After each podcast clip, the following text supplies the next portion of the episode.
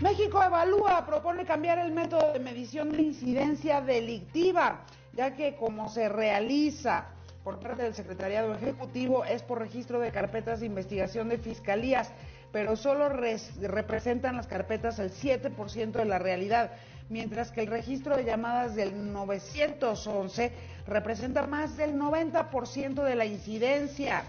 Yo le agradezco muchísimo a Alan Christopher López Fabián, investigador del Programa de Seguridad de México Evalúa, que me tome la llamada para insistir sobre este tema del que yo ya había platicado con Edna Jaime con anterioridad.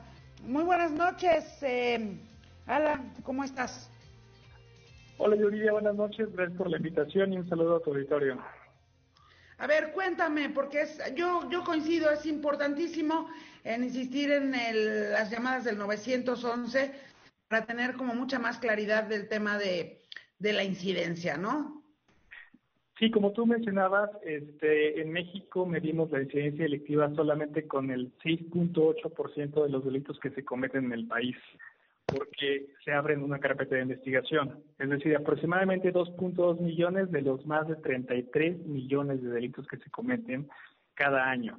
Y con estos datos, que son muy pocos, se toman decisiones de política pública y se evalúa a las autoridades. Sin embargo, tenemos otras fuentes de información, como son las llamadas de emergencia, que se reciben principalmente a través del 911 y otros números locales, y los reportes policiales, que nos pueden permitir conocer un poco mejor el fenómeno criminal. Y aquí te quiero compartir un dato, eh, Yuridia. Por ejemplo, este año en materia de violencia familiar, por cada carpeta de investigación que se inició, se recibieron tres llamadas de emergencia a nivel nacional. Sin embargo, si, si, vamos a analizar estado por estado, vemos que esta diferencia es mayor en algunas entidades. Y te doy dos ejemplos.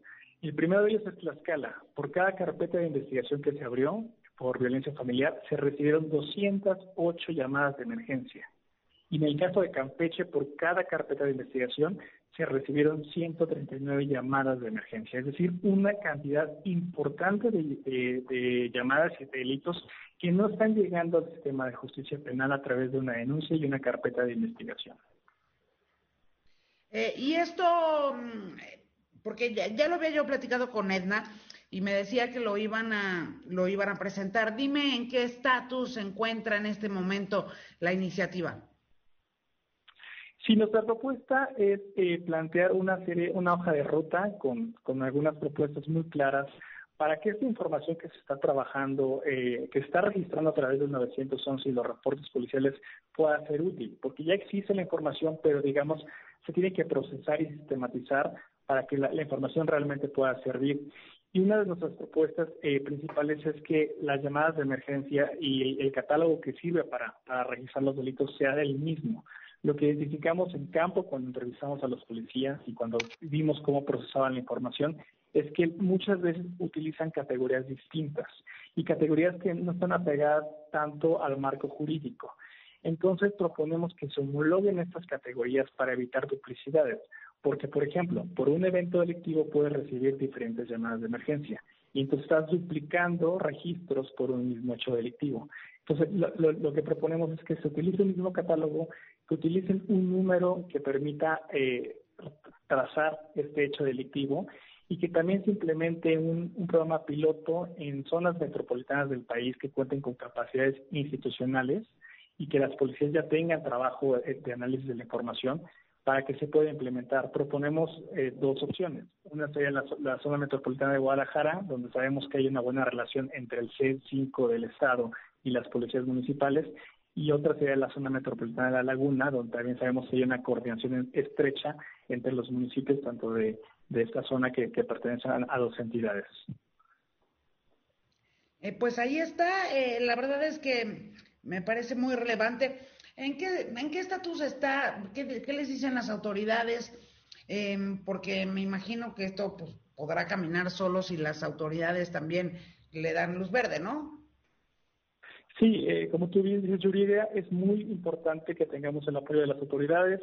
El Secretariado Ejecutivo del Sistema Nacional de Seguridad Pública ha mostrado interés, de hecho ellos están trabajando supuestamente en una iniciativa propia para, para hacer realidad esto pero también creemos que es importante que se avance en la transparencia de la información.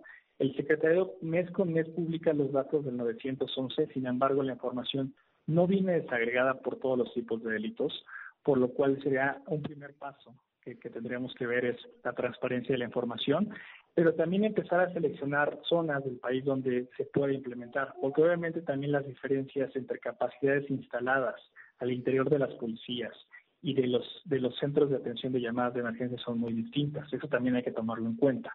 Entonces tenemos que empezar por identificar estas zonas que ya proponemos nosotros y, y comenzar con programas pilotos para ver cómo está funcionando. Eso más la transparencia de la información que se está publicando mes con mes, que es sumamente importante para poder identificar cuáles delitos precisamente hay una gran diferencia entre las llamadas y las carpetas de investigación. Pues ahí está, yo te agradezco muchísimo estos minutos em, platicando con nosotros sobre esta importante iniciativa em, que México Evalúa puso sobre la mesa ya desde hace eh, un par de semanas y que me parece de la mayor relevancia que las autoridades la abracen y la eh, pues la pongan a andar y la echen adelante, ¿no? Así es, Yuridia. Muchas gracias a ti por la invitación y un saludo a todo tu auditorio.